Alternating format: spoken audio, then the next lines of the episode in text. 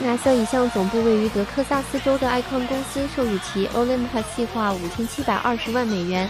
该项目致力于开发一种技术，使人类能够使用当地可用的泥土和岩石，在月球和火星上建造前哨基地。Icon 是地球上使用先进建筑技术的先驱。例如，该公司于二零一八年在美国建造了首个获得完全许可的 3D 打印房屋。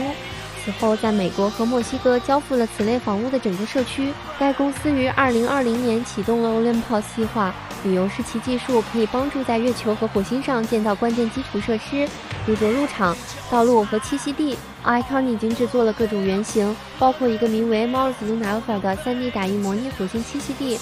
NASA 将使用它来训练宇航员执行长期任务。公司代表表示，Icon 计划利用获得的资金，使用阿波罗任务带回的模拟样本和真实样本，了解月球土壤或风化层在月球重力作用下的行为。